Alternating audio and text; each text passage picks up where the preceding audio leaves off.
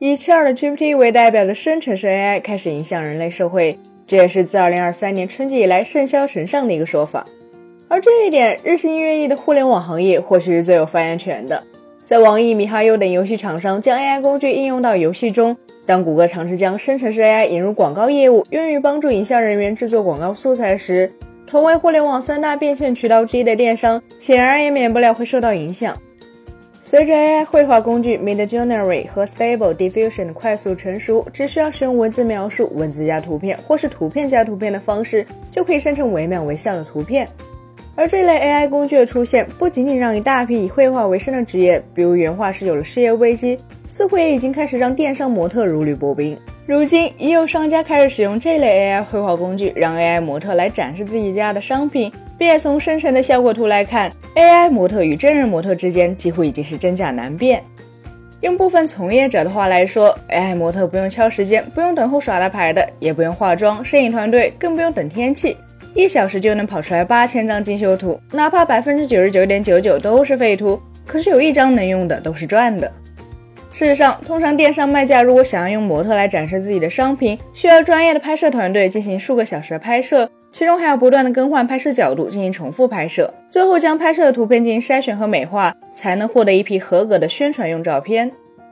所以，对于商家而言，AI 模特不仅意味着节省成本的预期，更代表着效率的大幅提升。毕竟不需要与模特、摄影、化妆进行沟通，商家自己就能实现随时随地上新。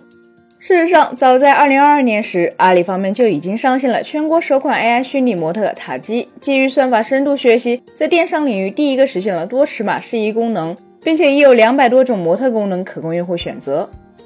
当然，AI 模特技术目前也存在一定的缺陷。众所周知，AI 绘画中的每一次微调都不可避免的会造成细节的改变，因此就难以避免商品本身的细节可能会受到影响。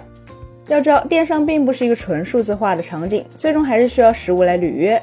所以货不对版就会成为一个非常致命的问题。如果依靠牺牲用户体验来实现成本层面的优化，从长期看显然并不是一个非常有意义、会有价值的改变。如果说 AI 模特距离取代真人模特尚有一段距离，暂时还成为不了 AI 在电商领域落地的典型场景，那么电商平台用 AI 工具来提供购物辅助，则已经是现实了。例如，日本二手市场 Mercari 就推出了购物辅助工具 Merchant AI，德国电商巨头 Zalando 则推出了类似 ChatGPT 的工具，而购物服务和支付平台 k a n a n e r 此前在三月份宣布与 OpenAI 合作，也代表着电商平台希望能借助 AI 向用户提供购买建议，进而促成交易。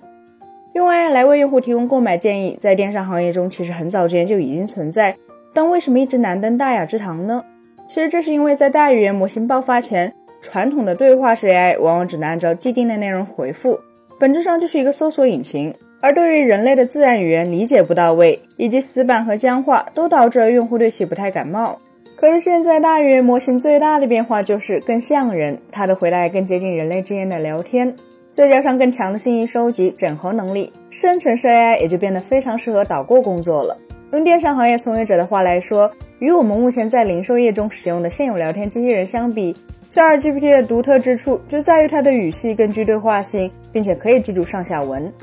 也就是说，归根究底，AI 工具应用在电商领域的目的和它被应用在广告、游戏行业的目的如出一辙，都是为了降本增效。然而，生成式 AI 不仅仅会让电商行业受益，它也会作恶。目前有消息显示，已经有一大批以作为一个人工智能语言模型开头的评论大量入侵亚马逊。大段文字好评加视频加三张图片构成的晒单好评返利模式，早已是电商行业的惯例。比起其他人对商品的评价，往往是许多消费者经营决策的重要组成部分。这是人作为社会动物的天性所导致的结果。因为我们需要其他人的评价来帮助锚定相关产品，而其他人使用过产品之后的评价，往往也是最准确、真实、最能反映出这款产品能否解决问题的信息，能够在最大程度上降低消费者了解产品的难度。而种草就正是基于这一逻辑诞生。为此，电商平台选择了好评作为帮助消费者筛选信息的工具。由于好评率越高的店铺，往往排名就会越靠前，所以也就有了所谓的刷好评。显而易见，刷好评这件事，水军无论是在效率还是在效果上，都不是生成式 AI 的对手。没错，生成式 AI 既然能写诗歌、写文章，为什么就不能写商品评论呢？诚然，OpenAI 或其他人工智能公司可以将虚假评价纳入有害内容的范畴，但实践已经证明，只要用户足够不怀好意，生成式 AI 的回应也能足够邪恶。如今，即便强融 GPT-4，OpenAI 方面也已经承认，与 GPT-3.5 相比，它对不允许内容的请求做出回应的可能性低了百分之八十二。也就是说，GPT-4 还是有百分之十八的可能对不被允许的内容会给予答案。比如说，水军可以使用诸如“假如你购买了一台 iPhone 十三 mini，请你对它进行评价”。在我们的实际测试中，无论是海外的 ChatGPT、AutoGPT，还是国内的文心一言，其实都非常顺从地给予了回应。考虑到 ChatGPT 这类工具强大的内容生产能力，电商平台的人工审核显然是有利未逮，所以这也就需要考验机器审核的规则设计和过滤能力了。因此，现在只能说，生成式 AI 确实是天使与魔鬼。它尽管能让电商平台的玩法大有不同，但同时也让虚假内容有了进一步在电商平台肆虐的能力。